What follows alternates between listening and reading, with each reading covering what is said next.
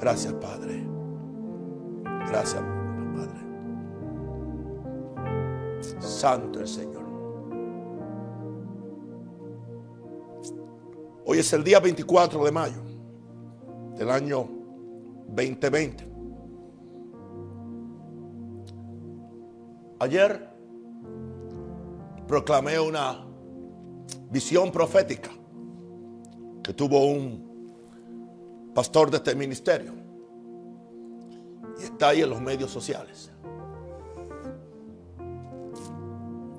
Donde una de las mayores quejas de Dios era hablando de una iglesia enferma, con sueros falsos, con respiración artificial. Y pude sentir la, el dolor de Dios, pero también la indignación. Y hoy fui dirigido por el mismo Padre Celestial. Atrae una palabra que le he predicado más de cinco veces. Pero recibí del Espíritu Santo que aún los primeros que la escucharon posiblemente ni la entendieron. Y además de eso hay todo un una multitud de gente que tiene que escucharla. Y segundo, me dijo el Señor, y cuando la predica esa hora, viene con un significado muy diferente. Primero, por la vida que tú estás viviendo para mí. Segundo, los tratos que tengo contigo. Y tercero, por la condición del momento.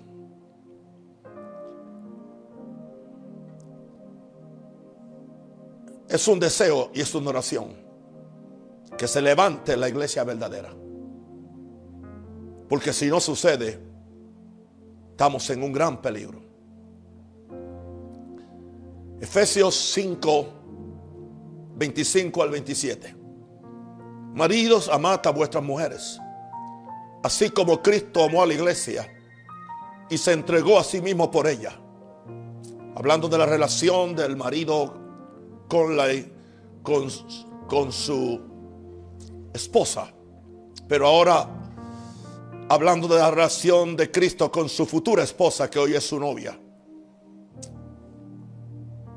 Y dice, para santificarla, habiéndola purificado en el lavamiento del agua por la palabra, y hablando ahora de Jesús, no tanto del esposo, sino de Jesús. Que Jesús santifica a la iglesia y la purifica en el lavamiento del agua por la palabra, lo cual empezó por el bautismo en agua y lo cual se sigue perfeccionando por medio del lavamiento diario por la santa palabra del Señor cuando nos consagramos a Dios. Y dice Pablo que Dios tiene un propósito con esto, a fin de presentársela a Él mismo. O sea, se va a presentar a la iglesia a Él mismo. Mira qué clase de iglesia. No cualquier iglesia. Una iglesia gloriosa, llena de gloria, brillante.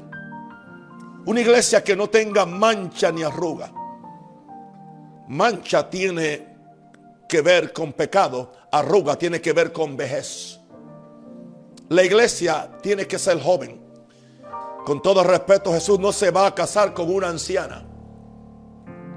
Todo respeto a, mis ancianitas, a quienes quiero y las quiero mucho.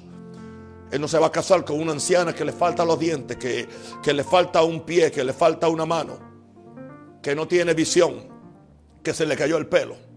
Y todo eso nos acontece a los que somos ancianos. Pero aquí dice que Él viene por, ah, gloria, por una iglesia que no, que, que no tiene mancha. Mancha es, no hay pecado en ella, no hay pecado en ella. Dice la Biblia que se le ha permitido que se vista a la novia con vestiduras blancas, que son las, son la justicia, son las obras justas de los creyentes. Eso dice la Biblia en Apocalipsis, hablando de la gran Jerusalén que se le llama la novia, ataviada para su marido. Que no tuviese ni arruga ni cosas semejantes. Si yo hubiera predicado otro mensaje, hubiera sido preparándole una novia a Jesús. Que no tuviese mancha ni arruga ni cosas semejantes, sino que fuese santa y que fuese santa y sin mancha. Wow. santa y joven. ¿Quiere que le añada una más? Virgen. Jesús no quiere novias violadas. Jesús no quiere novias adúlteras. Jesús no quiere novias que han sido manuciadas por todo, por todo y por todos. Para entonces venirse donde Jesús. Y creer que Jesús va a arreglar y a enmendar todo lo que se hizo con el otro amante. Por eso nos dijo aquel santo de Dios. La amistad del mundo es enemistad contra Dios. El que se hace amigo del mundo se hace amigo de Dios. Y por eso él le llamó almas adúlteras. Y le estaba hablando a la iglesia de su tiempo. Imagínate qué le diría a la de hoy. Siento hoy el oficio profético fuerte sobre mí. Que no se va a manifestar prediciendo eventos, sino que se va a manifestar con la autoridad del trono de Dios que está bajando sobre mí eh, ahora mismo. Y lo siento como algo tan real como que me llamo un Rosario. Introduzco mi mensaje. Dios por medio del Espíritu Santo y por amor al sacrificio de su Hijo Jesús.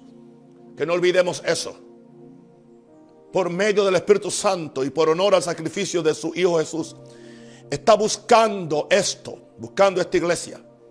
En medio de la gran confusión que hoy reina en el mundo cristiano religioso.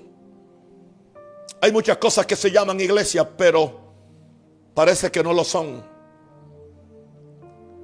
Nos quieren hacer creer que la salvación solo viene si nos unimos a esta iglesia histórica católica, nada en contra de esta iglesia. O a esta iglesia evangélica reformada, nada en contra tampoco de ellos. O a la iglesia pentecostal avivada, nada en contra de ella. Pero el reino de Dios va más allá que esas tres corrientes eclesiásticas en el mundo. Mucho más allá. La iglesia no es un edificio no es una denominación, no es un ministerio, no es una asociación de amigos con intereses comunes. Tampoco la iglesia es una empresa con fines de lucro que ve a sus miembros como los fieles clientes que compran y consumen el producto que venden. Algunos están deseosos de que se abra la iglesia para seguirle vendiendo su producto y, y seguirle cobrando muy caro a los que asisten. Tampoco la iglesia es una organización de origen humano para suplir las necesidades de una junta de ancianos o directores. La iglesia es la creación divina del Dios Todopoderoso, a base de la sangre preciosa de su Hijo Jesús. No hay una institución semejante a esta en toda la tierra. Ha sido perseguida por los césares, los dictadores, gobernadores, presidentes. Ha sido corrompida por líderes religiosos que sin escrúpulos ha sido mal representada por aquellos que se han adueñado de ella como si fuera su patrimonio personal o familiar. Aún así Dios tiene un compromiso con ella. Dios tiene un compromiso con ella porque ha sido su plan desde que Adán perdió su lugar en la gloria de Dios. Jesús murió por esta iglesia. Dio su vida por esta iglesia. El Padre la sostiene por medio del Espíritu Santo. El Espíritu Santo la engalana con gracias y dones como la novia preciosa con la cual un día Jesús se va a casar. ¿Cómo podemos distinguir esta verdadera iglesia de Jesús en medio de, este reguero religioso que vivimos hoy en día en todos los países del mundo? Especialmente en el hemisferio occidental, empezando en Alaska y terminando en Argentina.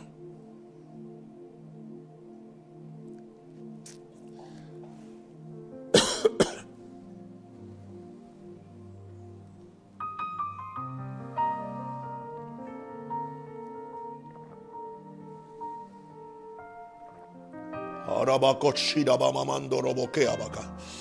Tira baba Tenía siete cosas, el Señor me, añadió una al final. La primera, sobre esta iglesia. Solamente la que está fundada sobre la revelación de quién es Jesús. Con todo respeto a los católicos, no de quién es Pedro. con todo respeto a los protestantes, no de quién es Lutero. Con todo respeto a mis hermanos adventistas, no quién fue Elena White. Con todo respeto a los que somos pentecostales, no, aleluya, no la revelación de quienes fueron los primeros de la calle Susa. Y a cada uno de ellos que he mencionado les doy el honor que merecen. No la revelación de quién es el último apóstol o profeta con las señales, maravillas que puedan tener. Nada de eso. Está fundada sobre quién es Jesús. Y Jesús está interesado de que nosotros entendamos eso. Para mí las palabras de Jesús están por encima de cualquier constitución, de cualquier concilio, de, denominación o cualquier empresa. Porque son las palabras de Jesús, son la única constitución de la iglesia y del reino de Dios. Y son las únicas leyes y regulaciones. Jesús les dijo, después que le había preguntado, ¿quiénes dicen ustedes que soy yo? O sea, ¿quiénes dicen la gente que soy yo? Y cada uno tenía diferentes conceptos. Hoy nosotros no vamos a aceptar lo que está diciendo la ciencia médica, lo que está diciendo ah, eh, la, filosofía del mundo, lo que está diciendo nuestra cultura de cualquier país que sea. No. Y les dice, ¿y vosotros quién decís que soy yo? Jesús tiene un gran deseo, una carga de saber qué opinamos nosotros los que cacareamos que somos sus hijos o que somos sus hermanos, o que somos su iglesia, si verdaderamente lo conocemos o solamente tenemos un concepto equivocado de él. En aquel tiempo dice Mateo 16, 16 que Simón Pedro respondió, tú eres el Cristo, tú eres, tú eres el Cristo, tú eres el Mesías, eres el Hijo del Dios.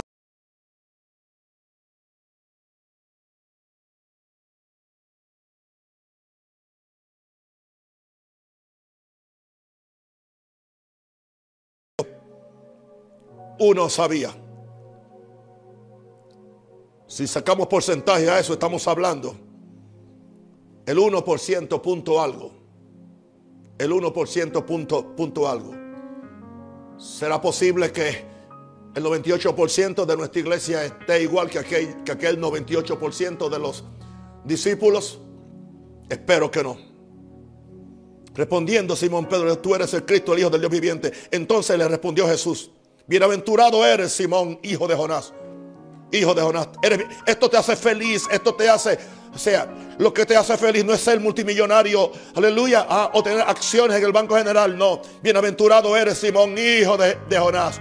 Porque no te lo reveló carne ni sangre. No te lo reveló un prevístero. No te lo reveló una denominación. No te lo reveló un apóstol. O no fue un sueño que tuvo un profeta. No.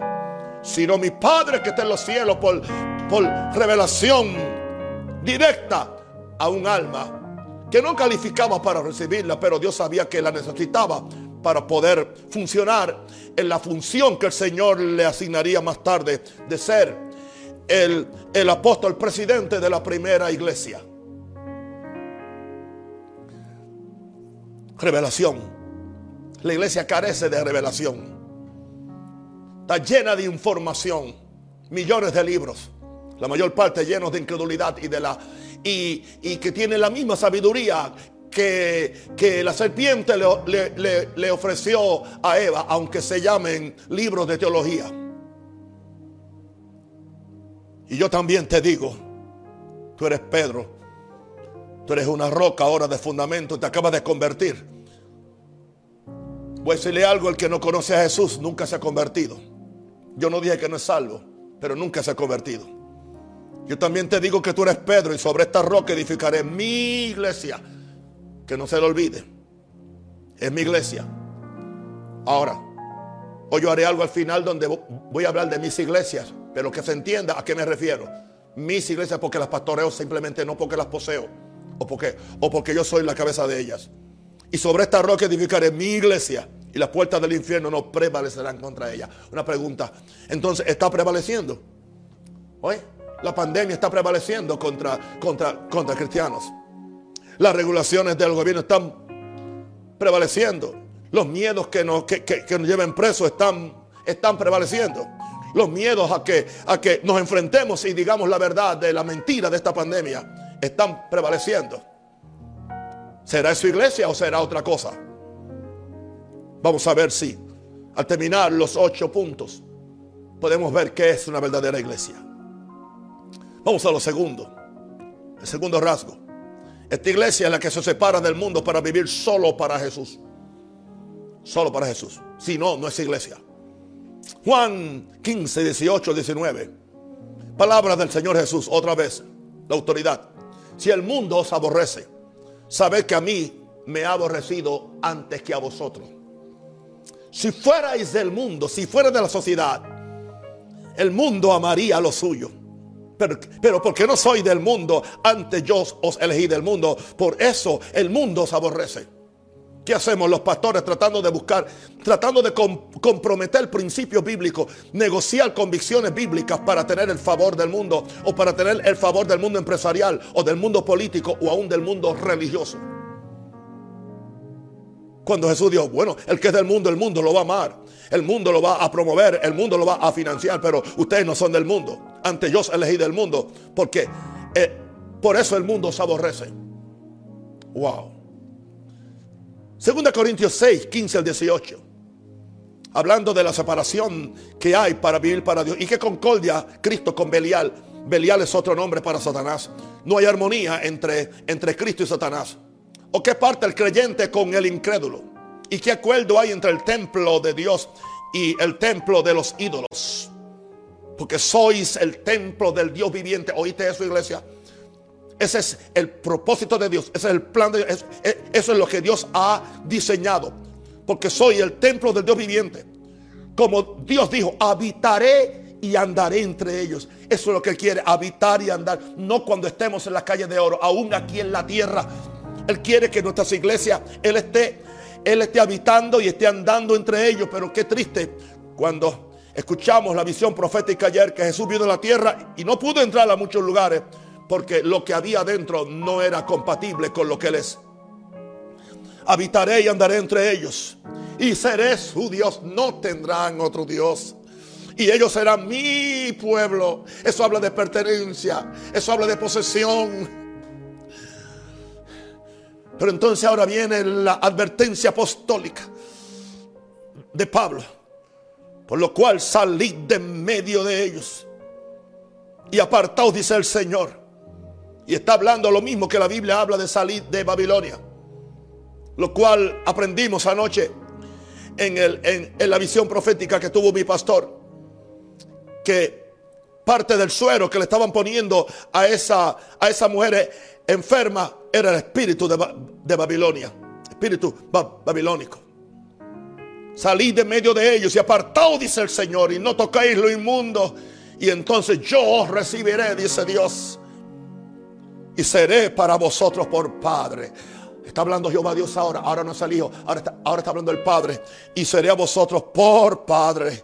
Y vosotros me seréis hijos e hijas. Wow, wow, qué privilegio. Qué ternura con la cual nos habla nuestro papá celestial, nuestro Dios. Dice el Señor Todopoderoso, el gran Shaddai. Eso es lo que Él nos dice. ¿Quieren ser la iglesia? se parecen del mundo, vivan para mí.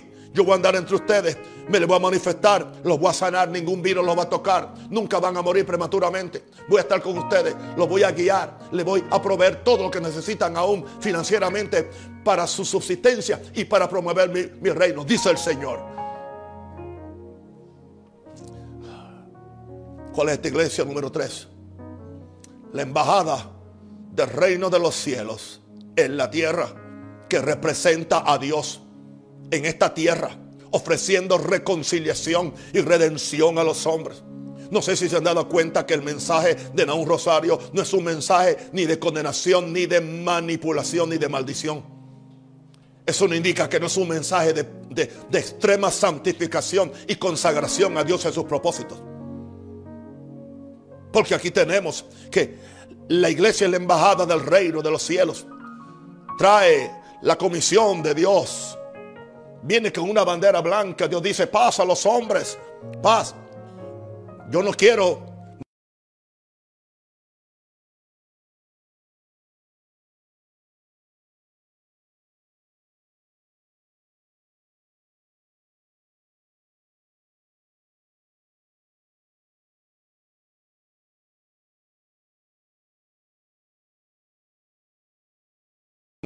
segunda 2 Corintios 5:20. Así, que somos embajadores de Cristo. Embajadores de Cristo, como si Dios rogase por medio de nosotros. Wow. Ah, ese es el mensaje que va a convencer a la gente. Dios rogando por hermano, Dios está rogando. Estos dos meses de este glorioso encerramiento he sentido a Dios rogando. Se me ha hecho tan real Dios. Y nunca he tenido un encuentro personal con el físico, pero sí espiritualmente vivo en su presencia y Él vive conmigo. En un sentido puedo, pudiera decir como Elías, vive Jehová en cuya presencia estoy. Eh, Así que somos embajadores en nombre de Cristo, como si Dios rogase por medio nuestro. Este es mi clamor a la iglesia y mi clamor a los pecadores. Os rogamos, os rogamos en nombre de Cristo. Reconciliados con Dios, reconciliados. Dejen su pecado, dejen su adulterio, dejen su fornicación. Deja esa otra vieja que no es la tuya. Déjala. Yes. Oh, deja ese robo, ese dinero que te, está robando en la empresa, déjalo. Esa mentira que estás diciendo, déjalo. Esos engaños, esos asuntitos secretos que tiene, Dios lo está viendo. Pero Él te dice, reconcíliate con Dios. Y yo vengo a decirte, yo no vengo a condenarte, a decirte, reconcíliate con Dios y empieza a producir frutos dignos de arrepentimiento para que seas parte de esta novia gloriosa que se está levantando y se va a levantar. Independientemente de lo que el diablo haga, independientemente de lo que haga el nuevo orden mundial, independientemente de lo que haga la OMS, independientemente de lo que digan la Nación Unida, independientemente de lo, que diga el comunismo o el, capitalismo, independientemente de lo que diga el mismo diablo, independientemente de lo que, de lo que diga cualquier presidente de cualquier país, dice el Señor. Esto es serio, esto es serio. Reconciliamos con, con Dios para que seamos esa iglesia, seamos amigos de Dios, no solamente hijos, amigos de Dios como Abraham. ¿Cuál es la iglesia verdadera número cuatro? La que ama y busca al pecador y al perdido. No busca a los millonarios para tener una iglesia especial para los riquitos y otra para los pobres. No busca a los millonarios para sentarlos en los primeros bancos y echa a los pobres para, para atrás. Y le dan una silla de lata con moho. Pero los, los, asientos acoginados son para los ricos. O para los, los líderes de empresa. O para los, los líderes, la mafia política. Esta no es la iglesia de Jesús. La iglesia de Jesús ama y busca al pecador, al perdido. No importa que el pecador sea pobre o sea millonario. Buscando al perdido. No importa que esté perdido en, en prostitución o esté perdido en sus millones de dólares. Es lo mismo. Es la que ama y busca al pecador y al perdido. Ese es el espíritu de Jesús. Ese debe ser el espíritu de Naúm. Ese debe ser el espíritu de cada denominación, de cada iglesia. ¿Por qué no lo es? Lucas 19, 10. Porque el Hijo del Hombre vino a buscar, a buscar, eso habla de amor, pasión y a buscar y a salvar lo que se había perdido. Yo estoy buscando una iglesia que se ha perdido dentro de la doctrina, con todo y lenguas y profecías y, y con sus danzas africanas. Aún así están perdidos. No hay Dios, no hay fruto de arrepentimiento, no hay cambio de vida radical. El mundo pecador no puede distinguirlos de ellos mismos porque están haciendo lo mismo. Y voy a decirte algo. La casa de Dios se va a llenar. Se va a llenar. Aleluya. Se va a llenar la casa de Dios. Y quizás no con los que creen que van a estar llenos en esa casa de Dios. Porque una vez Jesús dijo, Dijo, dijo, los publicanos y las prostitutas van al frente de, ustedes al reino de Dios. Hermano, yo prefiero bregar con prostitutas, con bandidos, con sinvergüenzas, con, con expresidiarios o con lo que sea, aleluya, que tienen necesidad de Dios y que no tienen una propia justicia porque tengo 40 años de ser evangélico. Son la gente más difícil para cambiar. Y son la gente que Dios los va a castigar más fuerte si no cambian su vida, dice el Señor. Lucas 14, 21, 23. Se habla de una fiesta que hizo un padre, hizo una boda, era la boda de su hijo. Era la boda de, su hijo. Y había, había hecho una invitación. ¿Y qué sucede? A todo el que, el que le mandaron la invitación, uno dijo, no, yo estoy, me acabo de comprar una yunta de buey y tengo que ir a probarla. Otro dijo, yo me acabo de comprar una, una, una hacienda y tengo que ir a inspeccionarla. Otro dijo, me acabo de casar y tengo que dedicarle mucho tiempo porque estoy recién casado. El dueño de la casa se, se indignó. Se indignó. Vamos a ver qué dice Lucas 14, 21. Vuelto el siervo hizo saber estas cosas a su señor. Entonces, escucha esto. Y este es Dios, enojado el padre de familia, enojado, enojado porque no recibieron su amor. Enojado porque no recibieron su invitación para la boda de, de su hijo. Hay una invitación para la boda de Jesús, por favor, quiere asistir. Entonces, enojado el padre de familia dijo a su siervo, ve pronto, ve pronto por las plazas y las calles de la ciudad y trae acá a los pobres. ¿Con qué empezó? ¿Con quién empezó? Con los pobres. Con los pobres. Hoy quieren a los pobres simplemente para ponerlos en el parqueo. Hoy quieren a los pobres solamente para, para, para que limpien las letrinas de la iglesia. Hoy quieren a los pobres solamente, aleluya, para que, para que le laven el carro al pastor o al apóstol o, o lo que sea. O para que le hagan los mandados. Pero eso no fue lo que Jesús dijo. Jesús dijo, trae acá a los pobres, a los mancos, a los cojos y los ciegos. Y dijo el siervo, Señor, se ha hecho como mandaste, gloria a Dios. Hay una iglesia que va a ir tras los pobres, los mancos, los cojos. Oh, Maranata y cualquier iglesia de cualquier nombre que acepte la comisión de Jesús, vamos a ir.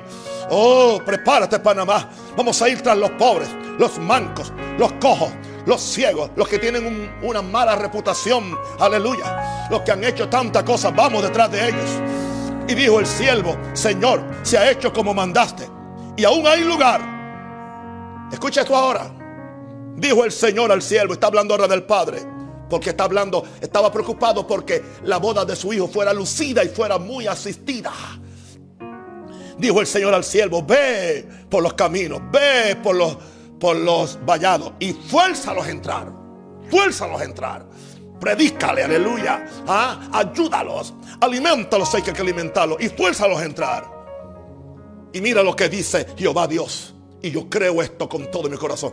Para que se llene mi casa.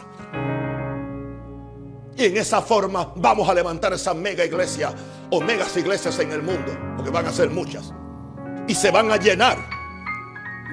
No para llenar nuestros bolsillos o nuestro egoísmo, nuestro ego. Para que se llene mi casa, dice Dios.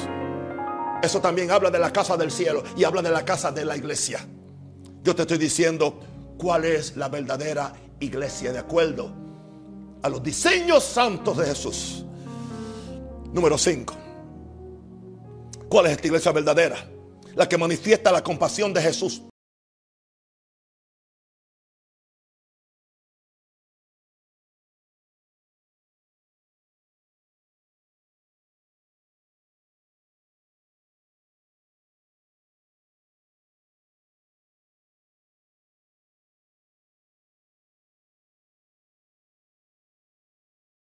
De Jesús después de haber cumplido su, su, su, su, prueba de tentación para manifestarle al diablo y a los demonios que el último Adán no le falló a Dios.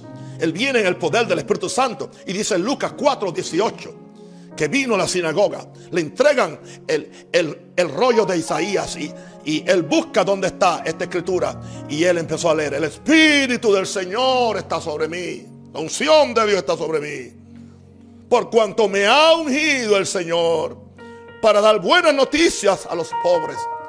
¿Con qué empezó Jesús? ¿Con quién empezó Jesús? ¿Con quién empezó el Padre? Con los pobres. ¿Con quién empezó Jesús? Con los pobres. Para dar buenas nuevas a los pobres. Me ha enviado a sanar a los quebrantados de corazón, a los dolidos, a los rechazados.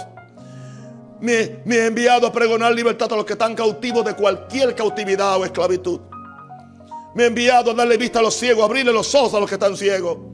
Y me ha enviado a poner en libertad a los oprimidos. Esto habla de gente caótica. Gente que nadie da nada por ella. Gente que no pueden ofrendar. Gente que no pueden diezmar. Gente que no pueden pactar donde hacen ese disparate. esta es la gente que yo voy a buscar en Panamá. Prepárate, Panamá.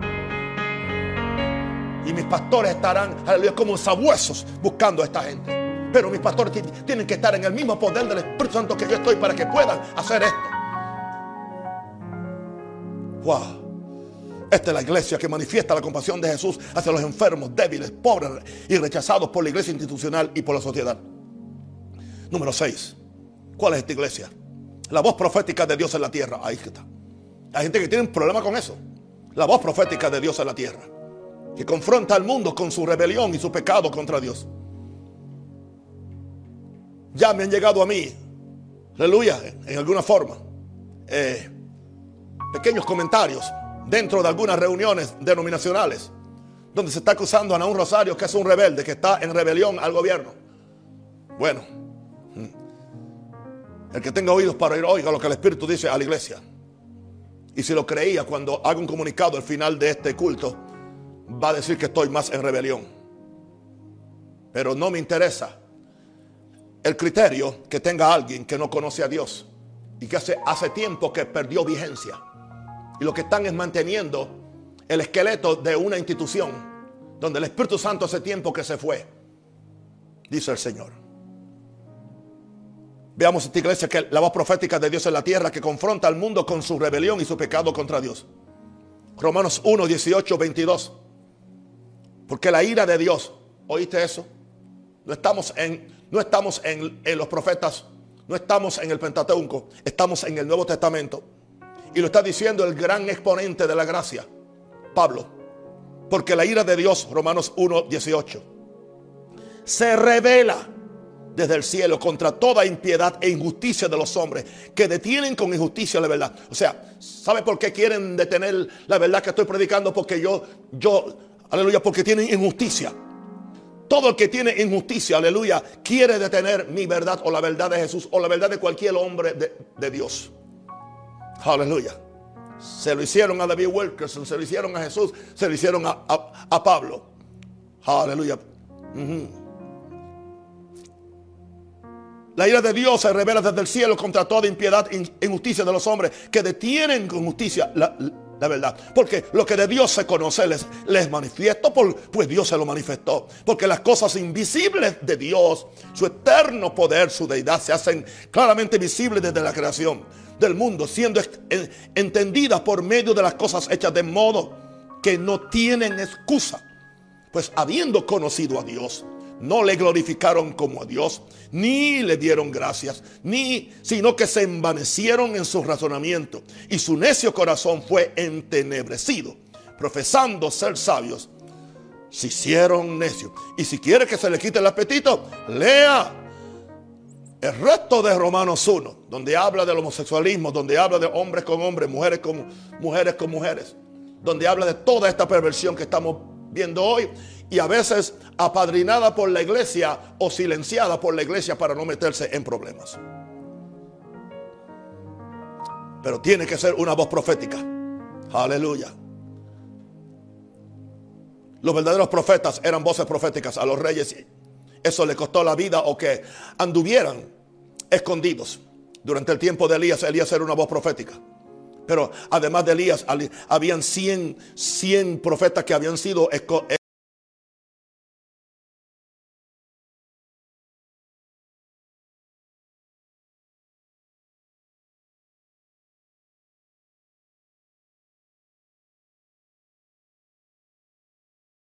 lo alimentaban simplemente con, con, agua y pan de vez en cuando. Hasta el, hasta el cuello estaba con, con, la basura donde estaba. Este es, este es muchas veces el, el precio que se paga por ser la voz profética de Dios en la tierra. Pero la iglesia tiene que hacerlo, no importa las consecuencias. Número 7. ¿Qué es esta iglesia verdadera? La casa de Dios. En la casa de Dios. Donde Él pone su gloria para manifestarla al mundo. El mundo necesita la manifestación de la gloria de Dios.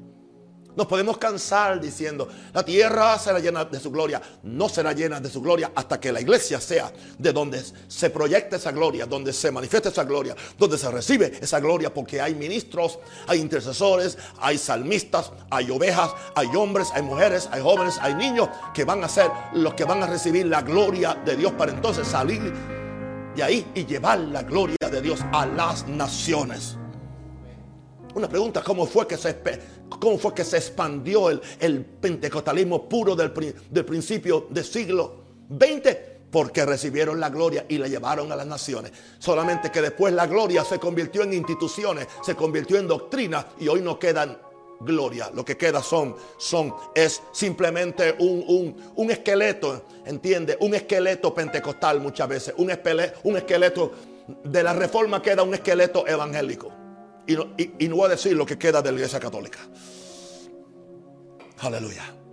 En la casa de Dios donde, donde Él pone su gloria para manifestarla al mundo. Hebreos 3, 5 al 6. Hebreos 3, 5 al 6. Y Moisés a la verdad.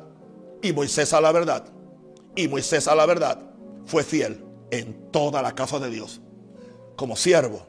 Aquello se le llamó la casa de Dios.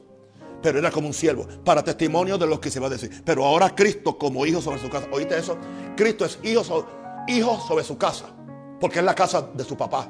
Y él es muy celoso por la casa de su papá. Pero Cristo como hijo sobre su casa. La cual casa somos nosotros.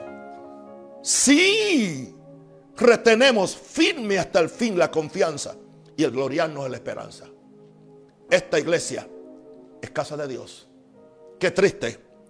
Vuelvo otra vez a la visión profética. Qué triste que Jesús viniera y no pudiera entrar a muchos lugares. Por eso el Padre lo regresó otra vez en ese viaje que hizo, aleluya, al principio de esta década. Y eso está ahí. Y el hombre de Dios no tuvo un sueño, vio una visión con los ojos y oyó audiblemente la voz de Dios diciéndole esto. ¿No se acuerdan ustedes que hace algunos años predicó un mensaje en la iglesia que le cerró la puerta a Jesús?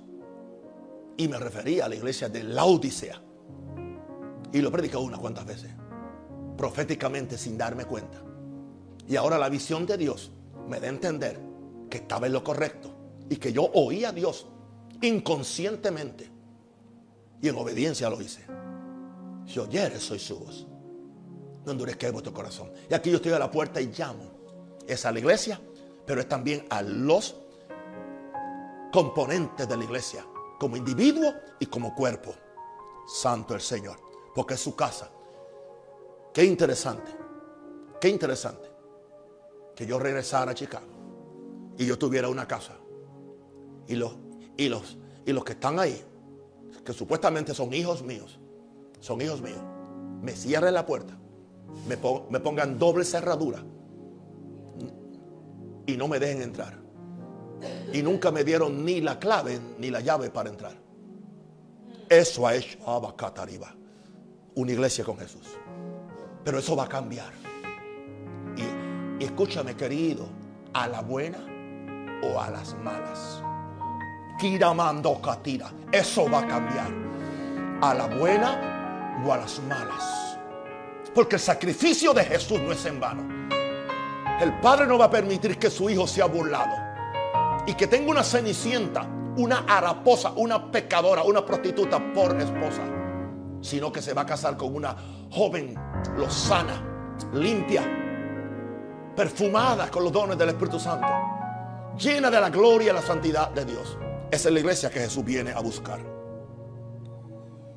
Y termino con el último punto que el Señor me, me añadió en esta mañana. En la casa de Dios, cabeza de montes, para estos postreros tiempos. Isaías 2, 2 al 3. Acontecerá en los postreros tiempos. Y si alguien no cree que estamos en los postreros tiempos, está fuera de sí. Perdió la cabeza. Estamos en los postreros tiempos como nunca antes.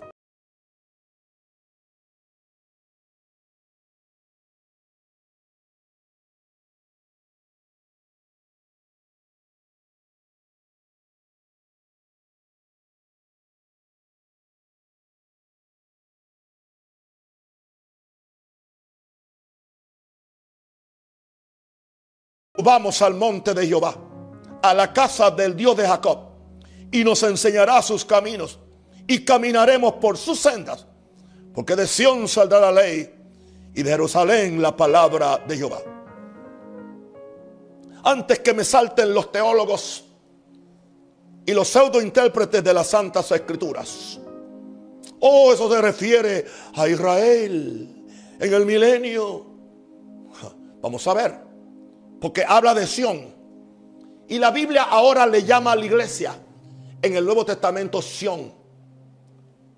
Si tienen una Biblia, si no compre una, lea Hebreos 12, donde habla de Sión. A la iglesia se le llama Sión. Y aquí he puesto en Sión, dice, dice, he puesto en Sión una, una piedra angular. Y, está hablando Pedro acerca de la iglesia de, de nosotros. Así que Sión hoy, hay un Sión natural que se llama Israel, pero hay un Sión espiritual que es la verdadera iglesia. Y Sión está dentro de Jerusalén, pero Jerusalén no está dentro de Sión. Porque de Sión saldrá la ley y de, y de Jerusalén la palabra de Jehová. Aleluya. ¿Por qué? Porque Sión está dentro de Jerusalén. Así que aquí vemos que estamos en los postreros tiempos. Tiempos de apostasía, tiempos de manifestación del espíritu de anticristos, tiempos de guerra, tiempos de plaga, tiempos de falsa, falsa, falso, falsa enseñanza, tanta cosa. Pero dice que en este tiempo será confirmado el monte de la casa de Jehová. ¿Cómo Dios lo va a hacer? Yo no sé. Pero va a ser cabeza de los montes. Y va a ser exaltado sobre los collados. Y van a correr a él las multitudes. Y vendrán muchos pueblos y dirán, venid, subamos al monte de Jehová. A la casa del Dios de Jacob. Y nos enseñará sus caminos. Y caminaremos por sus sendas. Porque de Sión saldrá la ley. Y de Jerusalén la palabra de Jehová. Aleluya. Esto es lo que Dios va a hacer en estos últimos tiempos con la iglesia. Así que nuestra carga y oración tiene que ser, Señor, que se levante esa iglesia.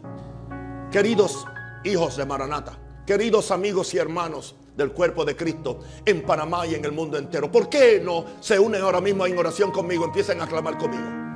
Vamos a hacerlo, aleluya. Oh Padre, en el nombre de Jesús, nos paramos en la presencia tuya, con el poder del Espíritu Santo, con la autoridad de la gracia de Dios, con la gloria de Dios en nosotros, sabiendo que somos hijos de Dios, que somos voceros del cielo, que somos voceros de lo alto. Y aquí yo me paro, Padre Santo, con la autoridad que viene del cielo no de Naún Rosario, no de Maranata, no de la iglesia evangélica, Señor, sino de Jesús. El Padre me ha llamado, el Padre me ha ungido, el Padre me ha capacitado, el Padre me ha posicionado. Ahora, Señor, para libertar a tu iglesia, para advertir a tu iglesia, para ser un vocero para tu iglesia. Me tocó a mí, Señor, lo que le tocó a Jeremías. Me tocó a mí lo que le tocó a Elías. Me tocó a mí lo que le tocó a Isaías. Me tocó a mí lo que le tocó, aleluya, a Zacarías. Me tocó a mí lo que le tocó, aleluya, a Jesús. Me tocó a mí lo que le tocó a Pedro y a Pablo. Me tocó a mí lo que le, le, ha tocado, Señor, a los diferentes hombres y mujeres de Dios durante la historia de la iglesia hasta el día de hoy, Señor. No soy el único, Señor. Tú levantarás, aleluya. Miles como yo, miles como yo. O sea, miles como Jesús también, más que como yo, Señor. Yo simplemente soy, aleluya, un siervo, un siervo que a veces me siento inútil para Dios, pero aquí estoy, Señor, en tu presencia. Para hacer tu voluntad, Señor, y para dirigir al pueblo de Dios de regreso a Dios y que haya una iglesia gloriosa, sin mancha y sin arruga. En el nombre del Padre, del Hijo y del Espíritu Santo. Amén. Aleluya. Santo el Señor.